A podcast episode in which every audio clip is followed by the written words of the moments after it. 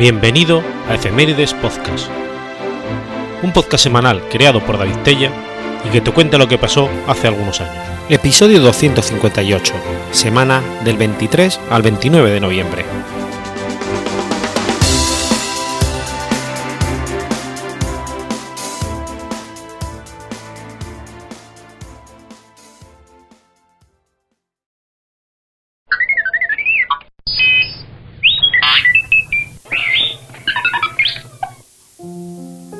23 de noviembre de 1608. Nace Francisco Manuel de Melo. Francisco Manuel de Melo fue un escritor, político y militar portugués.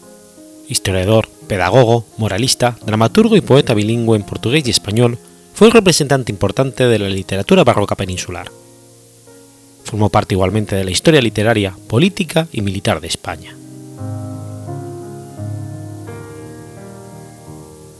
Nació en Lisboa en una familia de alta hidalguía. Su padre era el militar Luis de Melo y murió en 1615 en la isla de São Miguel, dejando dos hijos, Francisco de 7 años y una hija, Isabel de Melo. La madre, María de Toledo de Macuellos, era española, hija de un alcalde mayor de Alcalá de Henares y nieta del cronista y gramático portugués Duarte Núñez de Leao que Francisco estudió humanidades en uno de los colegios de la Compañía de Jesús, probablemente en el de Santo Antao. En todo caso, adquirió una erudición notable que se hizo patente en sus obras. Siguió la carrera militar a ejemplo de su padre y estudió además matemáticas, frecuentando desde temprano la corte. Fue hidalgo de la Casa Real y estuvo al servicio de la Armada Española en Flandes y en Cataluña. El episodio más famoso de esta etapa fue tal vez el que ocurrió en 1627 y describe en su epanáfora trágica, sirviendo en la escuadra comandada por Emanuel de Meneses, que estuvo a punto de naufragar en el Golfo de Vizcaya, pero lograron llegar a la costa francesa. Poco después, en 1629, combatió victoriosamente a los corsarios berberiscos en una batalla naval en el Mediterráneo, y fue armado caballero. En 1631 recibió la Orden de Cristo de manos del mismísimo Felipe IV y su presencia, y su presencia en la corte madrileña se volvió constante. Capital del imperio más grande que se había visto hasta entonces, la ciudad asumía haberse vuelto centro político y cultural de la península y las colonias hispano-portuguesas. Francisco Manuel de Melo entró así en contacto con eminentes intelectuales, entablando particular amistad con el célebre Francisco de Quevedo, al que hizo intervenir como personaje en su Hospital de Letras.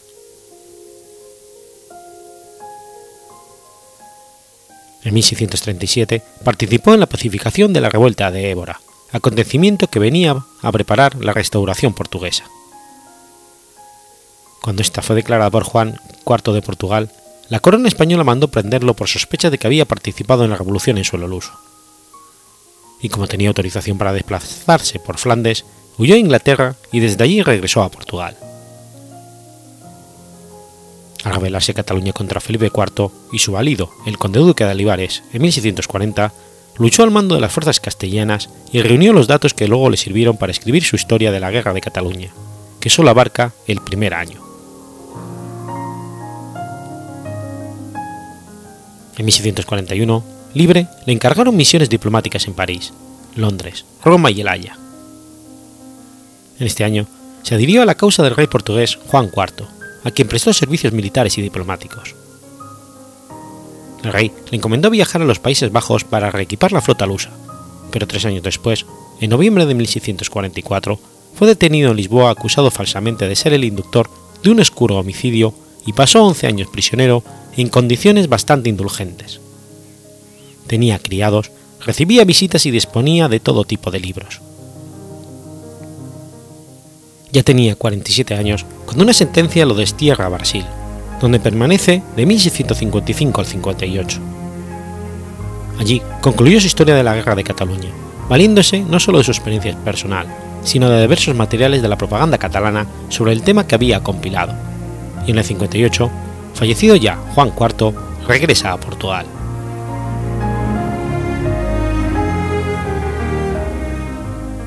Publicó un famoso discurso y se conserva su caudaloso epistolario de más de 500 cartas, muchas intercaladas con Quevedo. Un año antes de fallecer, publica obras métricas, pero su poesía y su obra en español solo ha sido estudiada recientemente. En Portugal solo se tienen en cuenta sus obras en portugués, mientras que en España únicamente se le recuerda por su Guerra de Cataluña, cuando escribió en español muchas más obras de interés e importancia. Se ha perdido la mayoría de su obra teatral, pero ha quedado su auto do Fidalgo Prendiz, publicado por primera vez en sus obras métricas del 65, y considerada la mejor pieza teatral de la literatura portuguesa del siglo, del siglo XVII. Satiriza hidalguía provinciana y la crítica ha señalado sus puntos en común con Le Bourge Gentilhomme del Molière. Sin embargo, son patentes los influjos del teatro de Gil Vicente y Lope de Vega, así como de la farsa Que ten farelos. Escribió también el ensayo moralizante Carta de Guía de Casado. Cuestiones pertinentes al implícito en el título dirigidas a quienes se enfrentaban a las vicisitudes del matrimonio desde el punto de vista de la ética cristiana. Atribuye a la mujer una función subalterna al marido y un ámbito que termina en las cuatro paredes de la casa. La mujer casada debía ser prácticamente analfabeta y sumisa para ser feliz. Posee, sin embargo, de gran interés literario, lingüístico, psicológico e histórico y no se asemeja a ninguna otra obra anterior dedicada al mismo asunto, ni siquiera entre los portugueses. Los apólogos de Ologais fueron publicados póstumos en fecha tan tardía como 1621. Se trata de una junta de varias obras, textos de crítica social y moral y de crítica literaria. Los apólogos, considerados por el propio Melo como obras exquisitas, son diálogos entre objetos. El autor se sirve de hacer una crítica de costumbres no demasiado corrosiva, sino diplomática, aunque recurre a la sátira. En Relojes Falantes, el autor discute sobre los relojes de iglesia, destacando que en cualquier lugar donde vivan hombres existe hipocresía y frivolidad. En Escritorio de Avarento, discuten sobre la corrupción cuatro monedas en la gaveta de un avariento. Y en Visita a las Fuentes, conversan la fuente nueva con una fuente vieja, la estatua de Apolo que ornamenta la primera y el centinela que guarda la fuente. Aquí, en un lugar bastante concluido de la época, se clasifica a los viandantes según sus vicios, haciéndose un retrato satírico de la sociedad lisboeta de la época.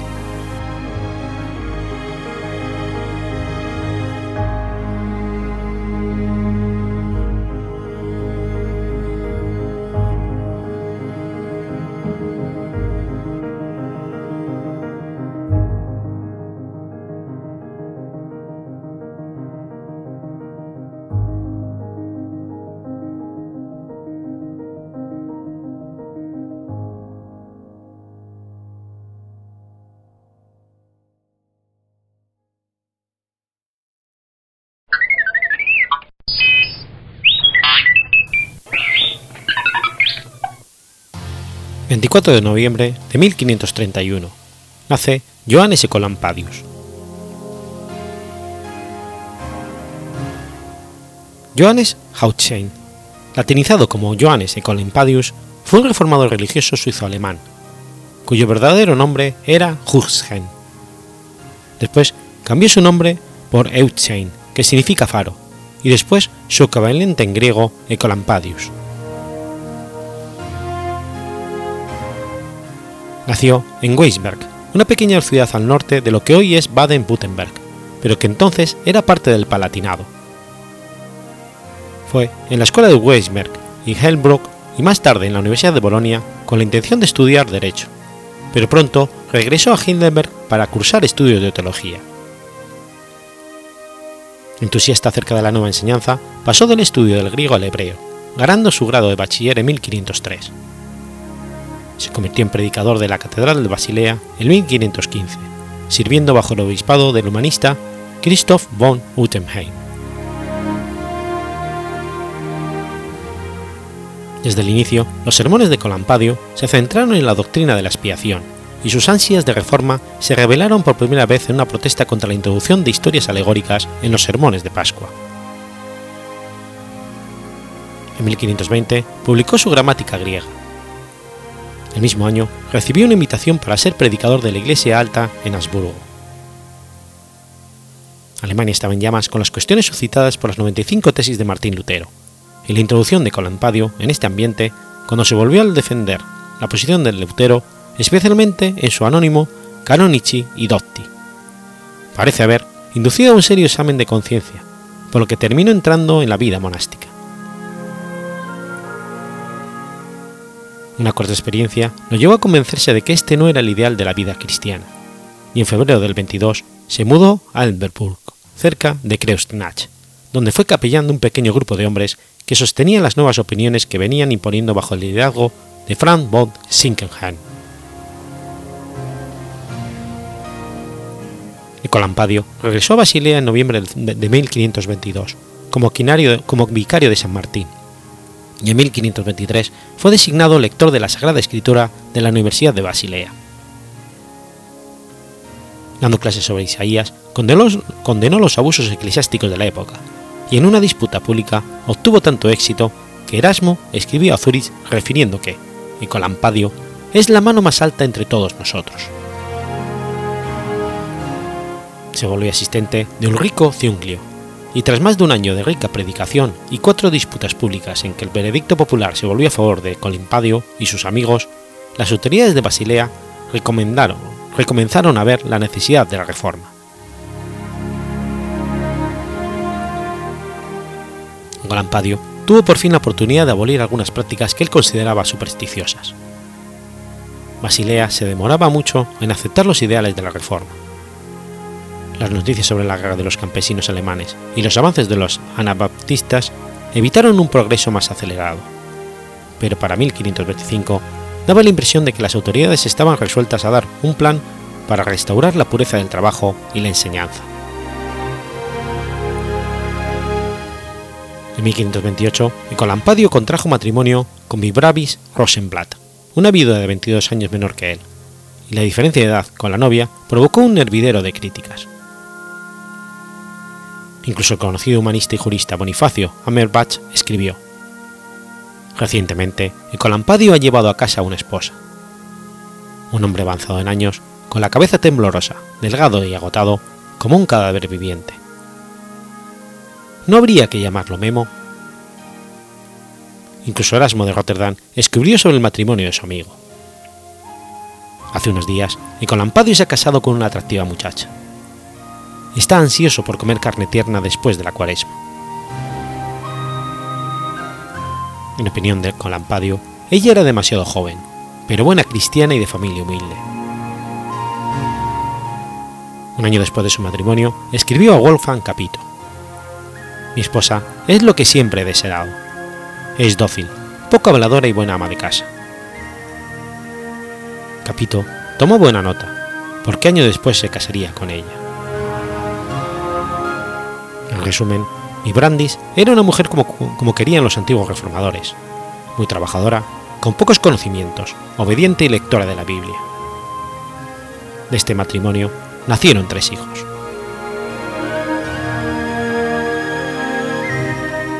En enero de 1528, Nicolampadio y Zunglio tomaron parte de la disputa de Berna, que llevó a la adopción de la nueva fe por parte de dicho cantón, y al año siguiente a la supresión de la misa en Basilea. 1529, se convirtió en el antistes oficial de la Iglesia Reformadora en Basilea. Los anabaptistas citaban al Colampadio para justificar sus puntos de vista, pero en una disputa con ellos, éste se alejó de la mayoría de las posiciones de aquellos. El Colampadio murió el 24 de noviembre de 1531. Colampadio no fue ningún gran teólogo como Lutero, Zunglio o Juan Calvino, aunque sí fue un líder religioso confiable. Junto con Zunglio, representó a Suiza en la disputa de Marburgo. Sus posturas sobre la Eucaristía sostenían la interpretación alegórica sobre la interpretación literal de la palabra cuerpo, así como la participación de los creyentes en el sacramento más por la salvación de otros que por la propia, aunque después enfatizó esto como uno de los significativos de la gracia de la vida cristiana. Contra la doctrina de Lutero sobre la ubicuidad del cuerpo de Cristo, opuso la de la presencia y actividad del Espíritu Santo en la Iglesia. No desarrolló un profundo análisis de la doctrina de la predestinación como Lutero, Calvino y Zuglio, contentándose con la máxima, nuestra salvación es el Señor, nuestra perdición, nosotros mismos.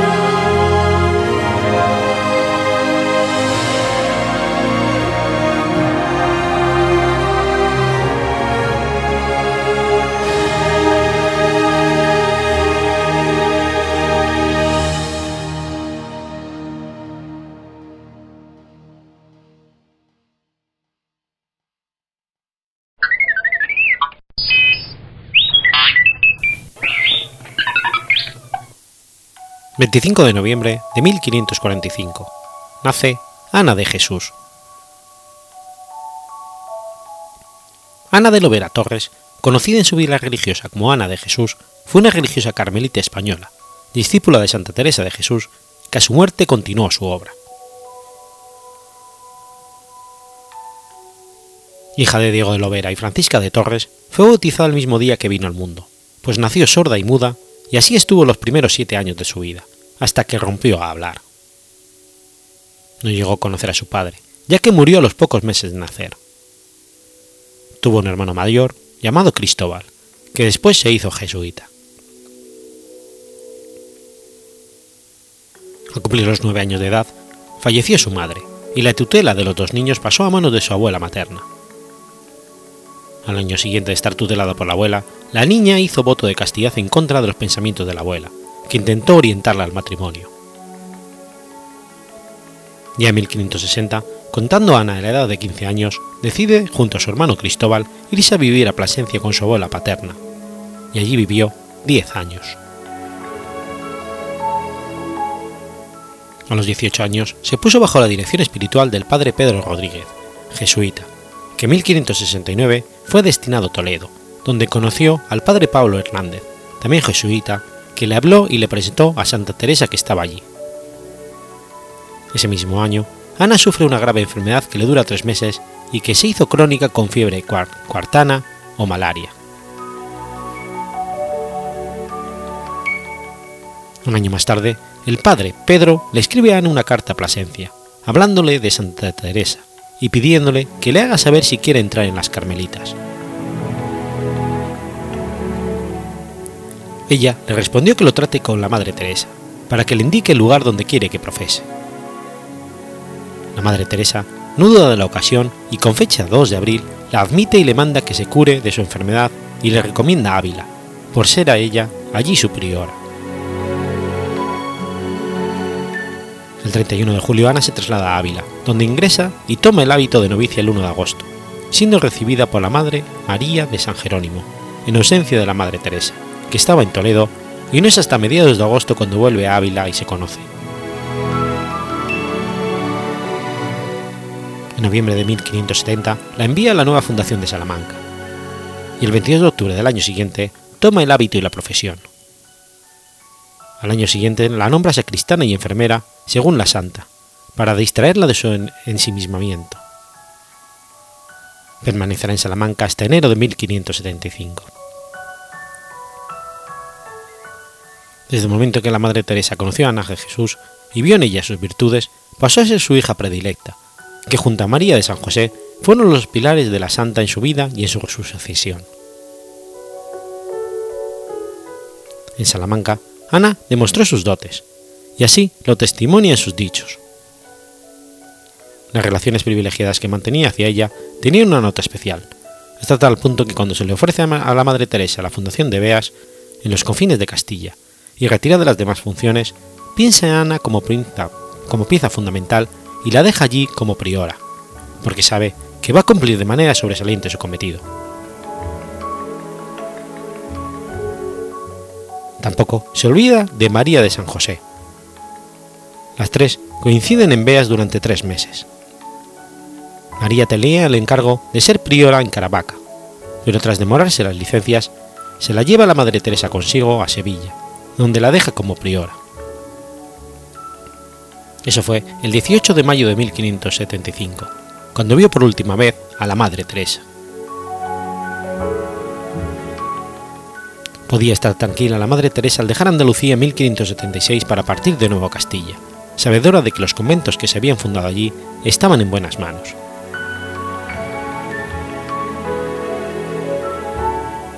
La primera salida de Salamanca es en 1575 a Beas de Segura. Allí conocerá en abril al padre Jerónimo Gracián, que por entonces era visitador en Andalucía. En octubre de 78 también conocerá en el convento de Beas a San Juan de la Cruz, cuando consigue escaparse de la cárcel y después del capítulo de, de Almodóvar. Ana, al igual que las otras monjas, quedan impregnadas por la presencia del santo y gozan de su dirección espiritual.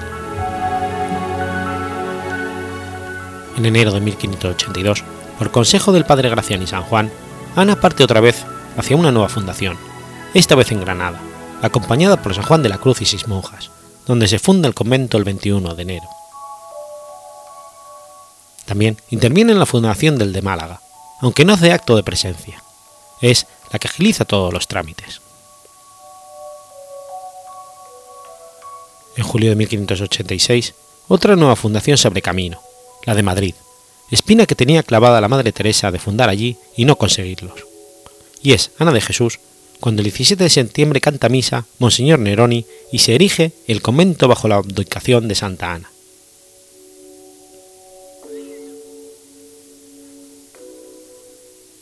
En Madrid conoce a la hija de Felipe II, Isabel Clara Eugenia, con la que traba buena amistad. Desde Madrid prepara la fundación de Huarte y Valencia, y vuelve en 1586 a Salamanca para ser priora. La elegida para Francia era María de San José, que la madre de Teresa había dejado como priora de Sevilla y después pasó a ser la priora de Lisboa. Esta fue mandada en secreto a Cuerva y en extrañas circunstancias murió a los pocos días. Así cambian las cosas, y la candidata elegida fue Ana de San Bartolomé, aquella que estuvo enferma, enfermera de la Santa en los últimos días, y a su cuidado desde que se rompió el brazo en Sevilla. La acompañarían otras cinco monjas. La dirección negociadora de tal proyecto correspondió a Pierre Brul, que, junto con otros portaban cartas de Enrique IV, rey de Francia, para el rey de España y para el embajador francés Brault, además de una bula in supremo con fecha de 13 de noviembre de 1603. Merlier estaba conforme en que fuera París Ana de Jesús, pero la postura del padre general, Francisco de la Madre de Dios, era negativa, llegando a tener discusiones y al final el padre general tuvo que cambiar de postura. Incluso Ana de San Bartolomé, que la recomendó, le cedió las riendas como capitana, para tener más experiencia en conventos que ella.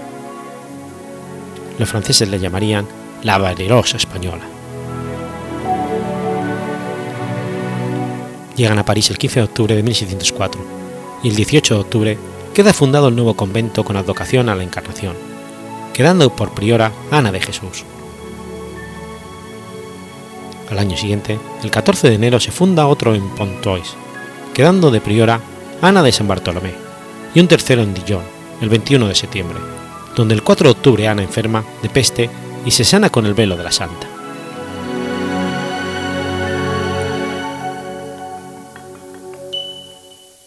Petición de Isabel Clara Eugenia, hija de Felipe II y Isabel de Valois, que se encontraba en Flandes como gobernadora de los Países Bajos, le pide a Ana que haga una nueva fundación allí, la cual queda hecha el 25 de enero de 1607, y ese mismo año, el 7 de noviembre, la madre Ana funda otro convento en Loviana. Sigue el 7 de febrero de 1608 otra fundación en Mons. El padre Gracián, que estaba en Bélgica, queda como su director espiritual.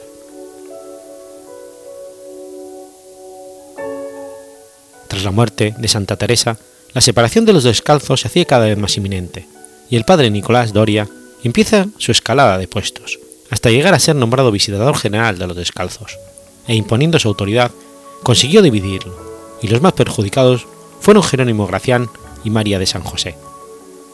Los que menos, quizá por su silencio, San Juan de la Cruz, que fue destinado como siempre fraile a la Pañuela, y Ana de Jesús, que tras la muerte de María de San José fue la candidata para la nueva fundación de París. Doria, con su autoridad, borró de un plumazo aquella semilla que había dejado Santa Teresa y que no llegó en parte a germinar, gracias a la astucia e, inteligencia de Ana de Jesús, que fue la menos perjudicada, y las nuevas fundaciones del extranjero, quitándose de las garras a Doria. En el mismo año en que muere se inicia un proceso ordinario de beatificación y canonización en las sedes de Malinas, Tournai, Cambrai, Agras y Amberes. Las declaraciones continuaron y se sucedieron hasta 1642, sin que el proceso siguiera adelante. En 1872 se retoma la causa de beatificación. Para ello, el padre Bertolo Ignacio, carmelita belga y definidor general, edita una buena guía de documentos procesales de la Madre Ana, que llamó Tableau chroniques des principaux terminologues, de la venerable Mère Anne de Jésus. En 1881 se abre en la diócesis de Malinas el proceso sobre la fama de santidad, vida y milagros y se abren nuevos decretos sobre los escritos y, la validez del proceso apostólico. 1895 Malinas se abre otro proceso sobre las virtudes y milagros sin especie. En 1904 se abre otro decreto sobre la validez del proceso apostólico, sin llegar a declarar las virtudes heroicas.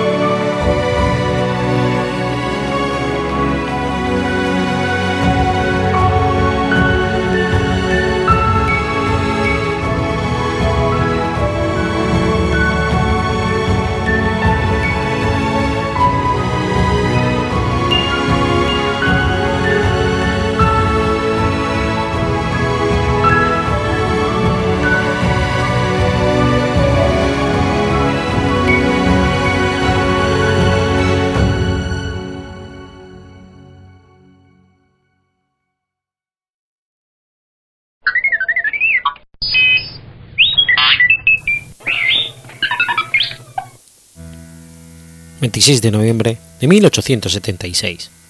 Nace Willis Carrier. Willis Haviland Carrier fue un ingeniero e inventor estadounidense conocido como el hombre que inventó el aire acondicionado. Es considerado al menos parcialmente responsable del auge económico del suroeste norteamericano, pues su invención significó que la gente pudiera moverse en las áreas previamente consideradas inhabitables en los meses de verano.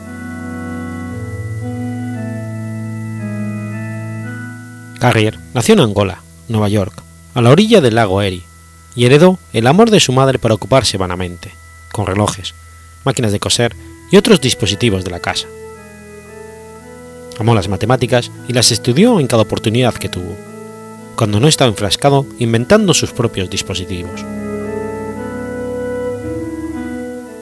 En 1895 recibió una beca en la Universidad de Cornell y se graduó en 1901 en Ingeniería Eléctrica.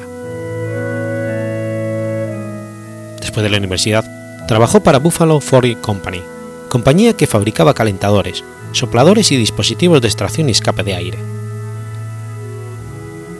En su departamento de ingeniería de calefacción, diseñaba sistemas de calefacción para secar la madera y el café. Carrier pronto desarrolló un mejor modo de medir la capacidad de los sistemas de calefacción y fue nombrado director del Departamento de Ingeniería Experimental de la compañía. En 1902, a los 25 años de edad, ideó su primera invención importante, un sistema para controlar el calor y la humedad para Sacker Wilhelms, compañía litográfica y de publicaciones de Brooklyn. La compañía no había podido fijar los colores en ocasiones debido a los efectos del calor y humedad en el papel y la tinta. Carrier recibió en 1906 una patente para su método. Se puso a trabajar con AIN con otras invenciones de refrigeración y control de humedad, y eventualmente fue jefe de una parte de la empresa nombrada Carrier Air Conditioning Company en su honor, subsidiaria de Buffalo Forge. Al llegar la Primera Guerra Mundial, la Buffalo Forge fue forzada a recortar gastos y eliminó su división de aire acondicionado. Carrier, con seis colegas, invirtió 32.600 dólares en su propia compañía, Carrier Engineering Corporation.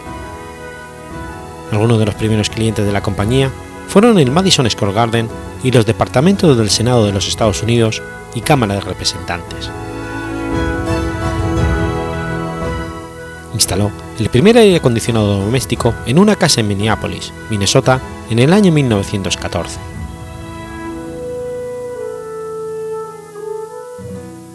Carrier trasladó su compañía a Siracusa, Nueva York, en los años 30, y la compañía llegó a ser una de las más que más empleados tenía en Nueva York. En 1930 inauguró Tokyo Carrier en Japón, país que es hoy el mayor mercado de aire acondicionado del mundo. La compañía fue pionera en diseño y fabricación de máquinas de refrigeración de grandes espacios. Aumentando la producción industrial durante el verano, el aire acondicionado revolucionó la vida norteamericana. La introducción del aire acondicionado residencial en los años 20 ayudó a iniciar la gran migración de las zonas cálidas del sur. En el año 2000, Carrier Corporation ya tenía ventas de más de 8.000 millones de dólares y empleaba a unas 45.000 personas.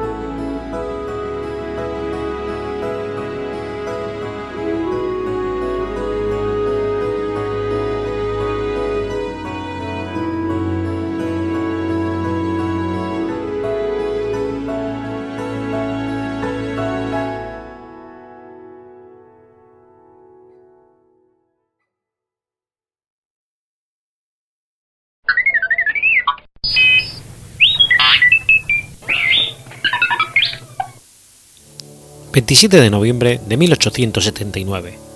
Muere Eleuterio Ramírez.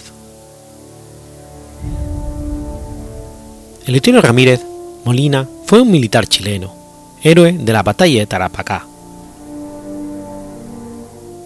Provenía de una familia militar. Su padre fue el sargento mayor del ejército patriota José Francisco Ramírez Carballo y su madre Marcelina Molina Senjo, hija del comandante del batallón Valdivia Lucas Molina.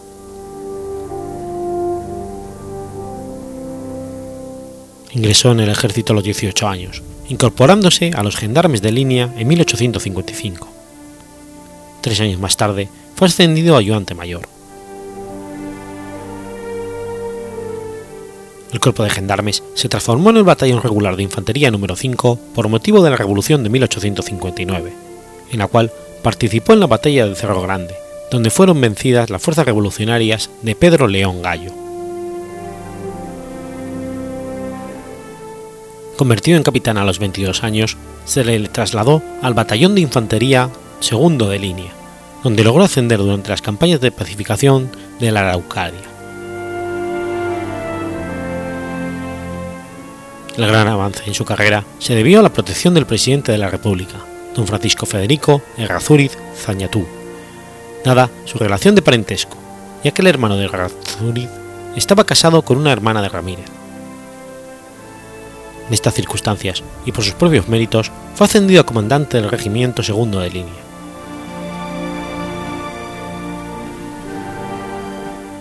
Encontrándose al mando del mismo, esta unidad fue una de las primeras comisionadas para dirigirse al escenario de operaciones al estallar la Guerra del Pacífico en 1879. El 23 de marzo de ese año participó junto a las fuerzas de Emilio Sotomayor Baeza en la batalla de Topater, defendida por una fuerza boliviana al mando de Ladislao Cabrera y Eduardo Avaroa. Raíz de lo anterior, es designado gobernador militar de Calama.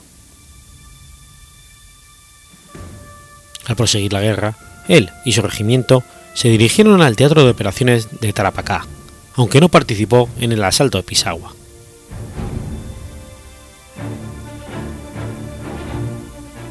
Después de la batalla de Dolores, el general Erasmo Escala Arreada envió a su jefe de Estado Mayor, el coronel Luis Arteaga, a perseguir a los aliados, pues según sus propias palabras, en ese momento sé por el capitán Víctor Lira Errazuriz que en Tarapacá debe haber muchos enemigos y que pueden pasar de mil.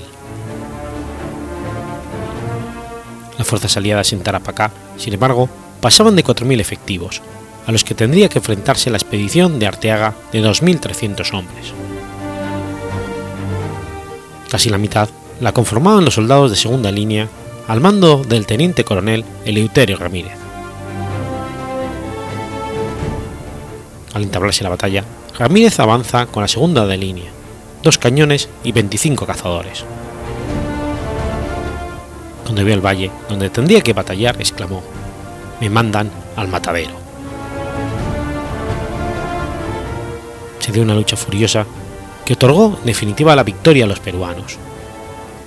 Sus hombres, diezmados por los disparos, le habían dejado una fuerza efectiva de no más de 200 soldados y su jefe se encontraba herido por un balazo. Después de un último intento de ataque, ordenó replegarse, pero fue herido de muerte. Moribundo organizó la última defensa contra los peruanos en el fondo del valle, atrincherándose en una choza. Con su revólver continuó defendiéndose, hasta que una tercera bala que dio en el oficial chileno le significó la muerte. Junto a él murieron los últimos de sus soldados. Este hecho lo hizo merecedor del apodo El León de Tarapacá. Sus restos descansan en el interior del Regimiento de Infantería número 2 Maipó, ubicado en Playa Ancha, Valparaíso. Su cripta mausoleo fue inaugurada en 1937 por el presidente Arturo Alessandri Palma y puede ser visitada por la población civil y por los soldados conscriptos que ingresan cada año a cumplir con su servicio militar. Esta unidad militar es uno de los pocos regimientos del mundo en ser custodios de los restos de su héroe máximo, a diferencia del resto de los caídos de ese día, los cuales descansan en una fosa común, señalizada con un monumento situada en el mismo lugar donde se libró la batalla.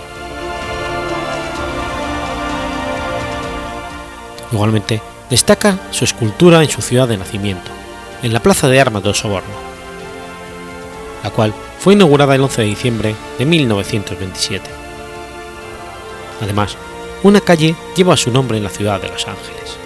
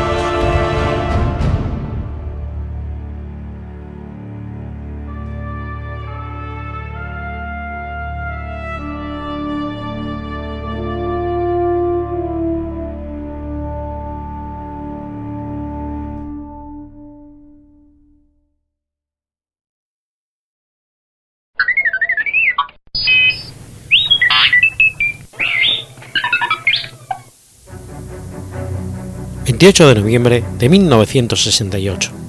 Muere Enid Blyton. Enid Mary Blyton fue una escritora inglesa que produjo múltiples obras de literatura infantil, entre las cuales se incluyen la serie Los Cinco, Secreto, Los Siete Secretos, Misterio y Torres de Mallory. Enid Blyton nació el 11 de agosto de 1897 en East Dulwich, en el sur de Londres. Era la mayor de los tres hijos de Thomas Carey Blyton, un vendedor de cubertería, y su esposa, Teresa Mary. Los hermanos pequeños de Enid, Hanley y Carey, nacieron cuando la familia se había mudado a una casa de campo en Bexham, población que a aquel entonces era parte del condado de Kent. Enid estuvo a punto de morir a los pocos meses de nacer debido a que contrajo tosferina. Sin embargo, pudo recuperarse gracias a los cuidados de su padre, a quien adoraba. Él le inculcó el interés por la naturaleza y amaba las flores, los pájaros y los animales salvajes, y sabía más acerca de ellos que ninguna otra persona que hubiese conocido. También le transmitió su interés por la jardinería, el arte, la música, la literatura y el teatro. Ambos solían ir de paseo por la naturaleza, aspecto que no era del agrado de Teresa, dado que no compartían el mismo interés por los pasatiempos que de su hija. Poco después de que Enid cumpliera 13 años, su padre dejó la familia para irse a vivir con otra mujer, situación que dejó devastada a la joven. Debido a que la relación con su madre tampoco era positiva, años después decidió no asistir al funeral de ninguno de sus progenitores.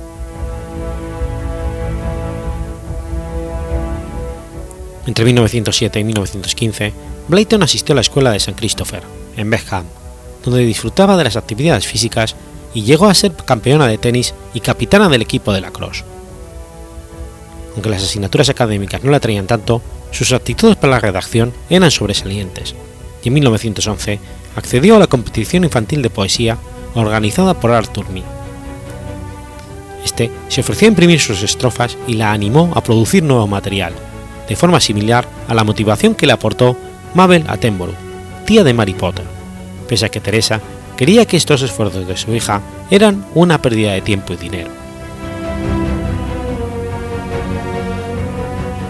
Su padre le enseñó a tocar el piano y lo llegó a tocar lo suficientemente bien como para que él creyera que iba a seguir los pasos de su hermana y convertirse en música profesional.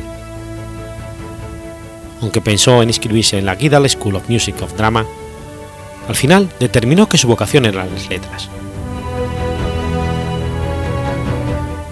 Concluida su etapa en esta escuela, en 1915 se fue a la casa familiar para vivir con su amiga Mary Attenborough y más tarde se mudó con George y Emily Hunt a Sackford Hall, en Woodwright, Suffolk.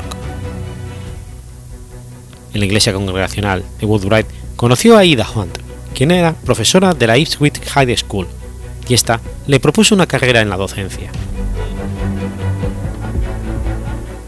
Tras presentarle a los niños y habida cuenta de su afinidad con ellos, decidió inscribirse en un curso de la National Frobel Foundation en septiembre de 1916.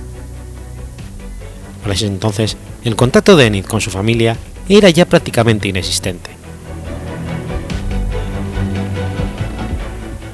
El continuo rechazo de sus manuscritos por varios editores no afectó el entusiasmo de Blyton.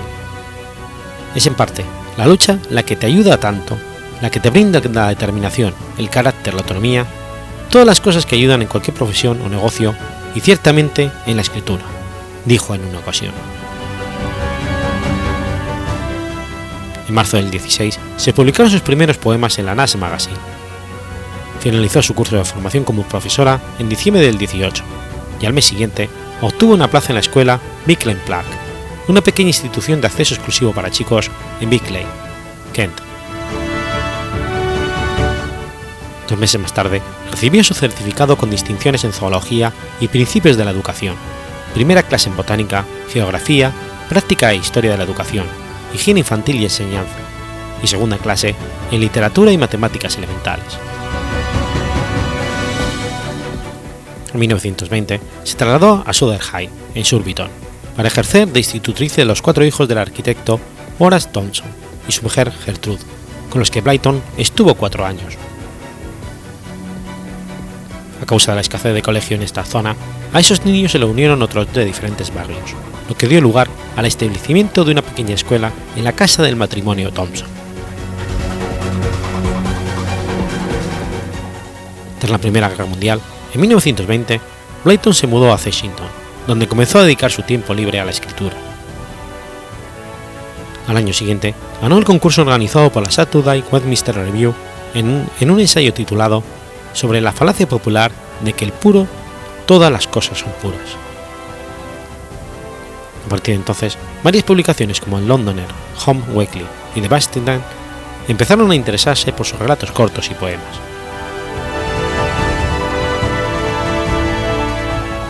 En 1922 se publicó su primer libro, una colección de 24 páginas de poemas titulada Child Whispers e ilustrada por una amiga suya de la escuela, Phyllis Chase, con la que ya había colaborado en varias de sus publicaciones previas. Ese mismo año, Blyton empezó a escribir en anuncios para la editorial Castle y para George Newnes, mientras que Teachers Wall se comprometió a sacar a la luz su primer escrito, Peronel and His Spot of Blue. Su éxito se acrecentó en 1923 tras la publicación de sus poemas junto a los de Rudyard Kipling, Walter of Delamar y J. Chesterton, en un número especial de esa obra. A mediados de 1923 publicó Real Fairies, una colección de 33 poemas de los cuales uno ya había aparecido anteriormente en una edición de la revista Punch. Durante el resto de esa década, se distribuyeron libros como A Dennis Brighton Book of Fairies, que contó con ilustraciones de Horace Jones Coles, Book of Breweries y varios libros de juegos como Book of the Little Place and The Place of the Thing, este último ilustrado por Alfred Vestal. En agosto de 1924 se casó con Hugh Alexander Pollock, un distinguido héroe de guerra que trabajaba como editor. La pareja se instaló en Buckinghamshire, donde adquirieron una propiedad, Green Headgate, en Beaconsfield, y tuvo dos hijas, William Mary e Injon Mary. Eventualmente se divorciaron en el 42 tras los amoríos sostenidos por Enid durante el periodo en que Hugh estuvo enfermo de neumonía y la reincorporación de este al ejército como comandante instructor y asesor de Winston Churchill.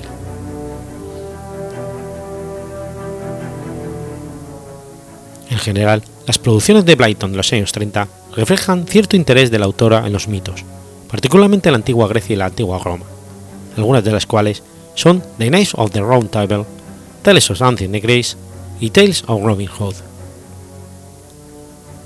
En Tales of Ancient Greece retomó 16 relatos clásicos de mitos griegos, aunque sustituyó los nombres griegos de las deidades por términos latinos, además de incorporar diálogos inéditos entre los personajes.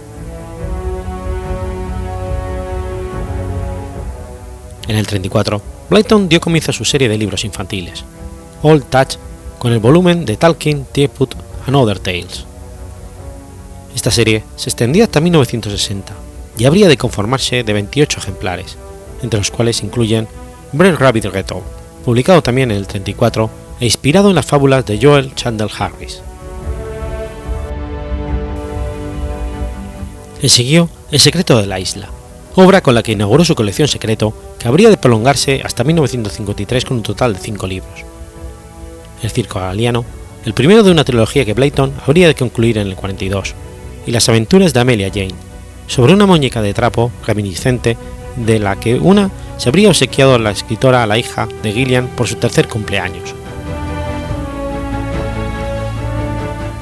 En el 39 se lee a la venta El bosque encantado, cuya trama contiene elementos de la mitología nórdica que solían fascinarle a la autora desde que era una niña. De acuerdo con Gillian, la inspiración para esta última obra surgió un día cuando pensaba en una historia y de repente ella estaba caminando en el bosque encantado y se encontró con el árbol. En su imaginación, trepó a través de sus ramas y conoció a Cara de Luna, el señor Cazuelas, el hada Seditas y al resto de los personajes. Tenía todo lo que necesitaba. Al igual que ocurre con la serie La silla de los deseos, en estos libros sus protagonistas son niños que se transportan a un mundo mágico en donde conocen a hadas, duendes, elfos y otras criaturas mitológicas. Cabe agregar que ese año también obtuvo disponible Boys and Girls, Circus Book, el primer libro de extensión ordinaria cuya distribución se apartó del formato de serialización característico de Blyton.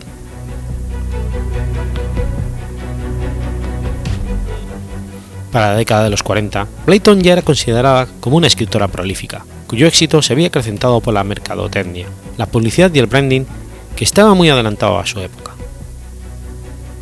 Utilizó el seudónimo Mary Pollock para publicar dos libros, Three Boys, Anna Circus y Los chicos de Kidley, en adición al resto de las publicaciones de ese año que sí llevaron su nombre real, entre las cuales incluye La revoltosa del colegio. Debido a que la popularidad del material firmado como Mary Pollock iba en aumento y que surgieron rumores de un posible subterfugio a ella y su editorial, todas las publicaciones bajo este seudónimo volvieron a reimprimirse con el nombre real de la autora.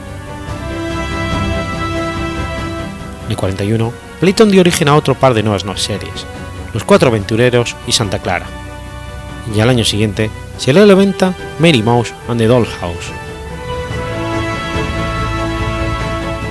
En total, se vendieron 10.000 copias de este libro, cuya trama habría de ser continuada por Blayton hasta el 64, a lo largo de 23 publicaciones. En el 42 comenzó a distribuirse Los Cinco y El Tesoro de la Isla, el primer libro de la colección Los Cinco, que estaba integrado por 21 libros y cuyo argumento expone las aventuras de un grupo de niños y su perro. La serie gozó una considerable popularidad, especialmente en territorio británico. De manera anecdótica, Playton se inspiró en ciertos rasgos suyos para crear a Georgina, una tomboy de pelo corto, pecosa, robusta y nariz chata y audaz, de mal genio y leal. Cabe mencionar que en octubre del 43, y tras su divorcio de Pollock, Enid contrajo segundas nupcias con Kenneth Fraser Darrell, un cirujano con quien habría tenido una relación romántica desde hacía un par de años.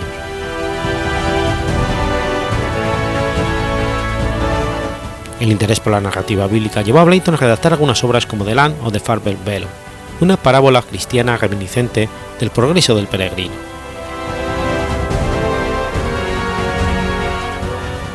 En cuanto a sus producciones habituales, en el 43 aparecieron Misterio de la Villa Incendiada, en la que dio inicio a la serie Misterio, y The Magic Faraway 3. Cabe resaltar que varias de las publicaciones de Blayton de esta época están ambientadas en la playa y poseen elementos marítimos en la trama. El éxito de sus publicaciones, que tenía una base amplia de lectores, impulsó a Blayton a continuar produciendo anualmente nuevos relatos de algunas de sus series como Los Cinco, Misterio y Santa Clara, en adición a otras novelas, relatos cortos y libros. En el 46 se puso a la venta primer curso en Torres de Mallory, el primer ejemplar de su colección Torres de Mallory, y que fue extremadamente popular entre la audiencia femenina. En el 49, Playton comenzó un par de nuevas series, Misterios de Barney y Los Siete Secretos. Esta última trata esencialmente de un par de hermanos y su grupo de amigos que suelen reunirse en el cobertizo de un jardín para discutir eventos relacionados con su comunidad. Dos años después, Blyton editó esta serie junto con el ilustrador George Book para una adaptación y distribución en formato de dibujos animados en Mickey Mouse Weekly.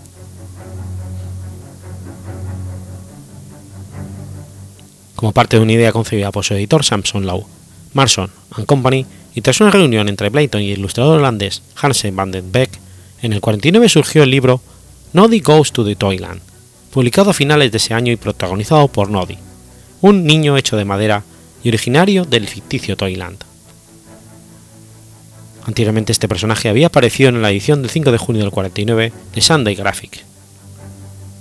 Sus vivencias se extendieron a lo largo de una docena de libros que tuvieron una notable popularidad en la década de los 50 y que pasaron a ser una de las colecciones más exitosas y conocidas de Blyton, además de dar origen a otras series y publicaciones derivadas de la saga principal.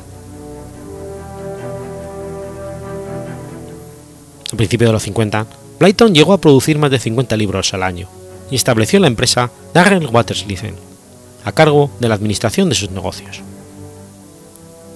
Varias de las publicaciones de esa década consistieron en continuaciones de algunas de sus series, como Torres de Mallory, Los Cinco, Mary House, Aventura y Los Siete Secretos, y ejemplares que continuaron las hazañas de esclavo de Terry, cuya primera aparición se remonta a las aventuras of Cam, cuyas ilustraciones se, estuvieron a cargo de Pierre Prost.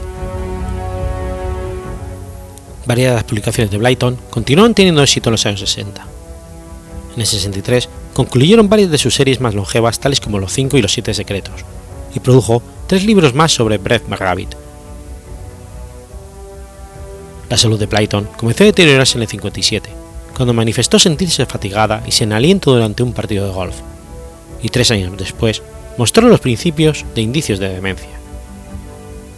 De acuerdo con la opinión de su agente, George Greenfield, era impensable que la autora juvenil más famosa y exitosa, con su enorme energía y memoria, estuviese perdiendo sus funciones cognitivas y sufriendo de lo que ahora se conoce como enfermedad de Alzheimer, cuando solo tenía 60 años.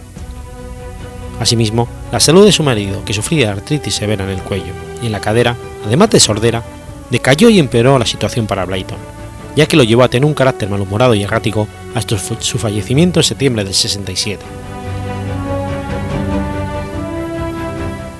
Esta situación, sumada a la disminución de ventas por parte de la audiencia más adulta, hizo que a partir del 63 la producción literaria de Blayton se caracterizara por relatos cortos y libros dirigidos a segmentos todavía más infantiles. Tras el fallecimiento de su esposo, la salud de Blayton empeoró notablemente y debió ser trasladada a una residencia de Hampstead, al norte de Londres, en la que habría de habitar durante los últimos meses de su vida. Falleció el 28 de noviembre de 1968, a los 71 años de edad, y su funeral se llevó a cabo en la iglesia de St. James, en Piccadilly. Sus restos fueron incinerados en el crematorio de Golders Green y depositados en el interior de un mausoleo.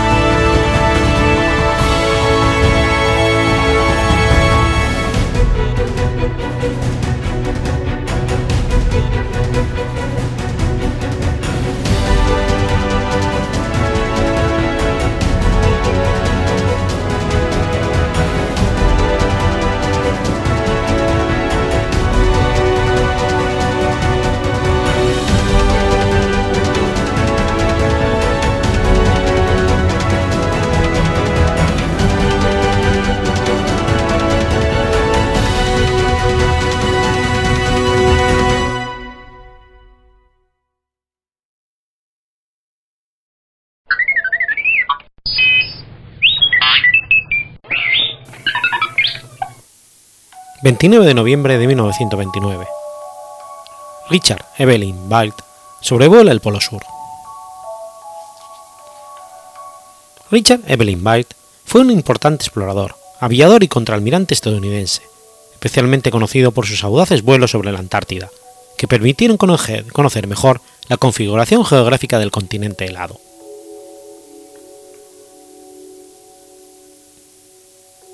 Byte había experimentado por primera vez la eficacia de los aviones en la empresa polar de 1925 cuando sobrevoló la isla de Ellesmere partiendo de Groenlandia. El éxito del vuelo le hizo pensar en la posibilidad de alcanzar el Polo Norte por vía aérea y en el 26 realizó el proyecto. El 9 de mayo se elevó sobre Kings Bay, Spitsbergen, a bordo de un monoplano Fokker y junto con el piloto Floyd Bennett y afirmó haber volado sobre el Polo Norte. Esta hazaña le reportó gran renombre y le sirvió para recibir financiación para sus vuelos sobre el Polo Sur. Sin embargo, ya desde el 26 y hasta la actualidad se han expresado dudas sobre si Bright había efectivamente sobrevolado el Polo Norte. En 1996, estas dudas se confirmaron cuando se encontró su diario de vuelo. El diario mostró que las anotaciones del sextante habían sido borradas y después las inventó en su informe oficial.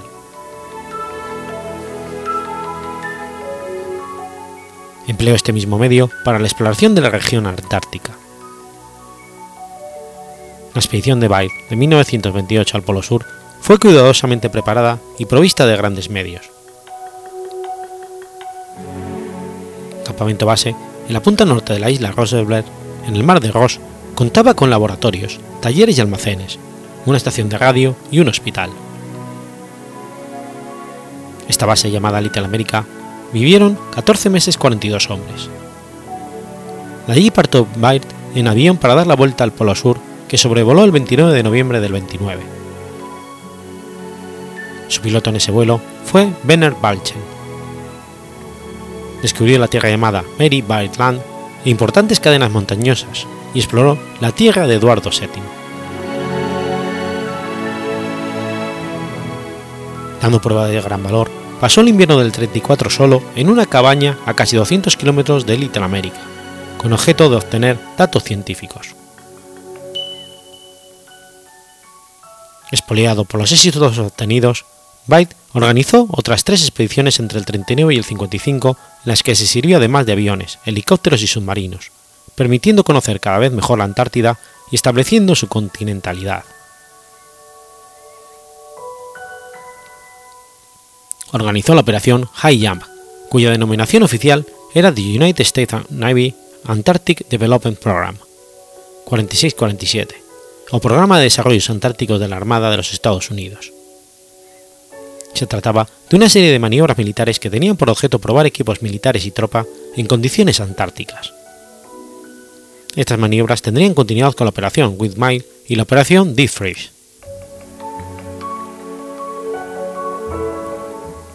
Murió el 11 de marzo de 1957 en Boston, mientras dormía estaba preparando otra expedición con objeto del Año Geofísico Internacional 5758. Algunos autores han especulado sobre la figura de Byte relacionándole con la teoría de la Tierra hueca. Afirman que en uno de sus vuelos descubrió una entrada a dicho mundo en el interior de la Tierra. En el 57, el escritor italiano Amadeo Giannini publicó Los puntos más allá de los polos, en que afirma sin aportar ninguna prueba que en febrero del 47 el aviador estadounidense Richard Wright había intentado ser el primer humano en llegar al Polo Norte y encontró una entrada a un mundo subterráneo. El supuesto hallazgo no habría salido a la luz porque el ejército de Estados Unidos habría callado a Wright, aunque las declaraciones del aviador sobre sus exploraciones ofrecían pistas bajo la opinión de estos autores, y que se señala que todo lo que escribió en su diario fue totalmente real tras décadas de exploraciones aéreas y terrestres, innumerables exposiciones fotográficas satelitales de muy diferentes naciones, con muy diferentes intereses en la región, no han encontrado indicios de que dicha teoría sea cierta.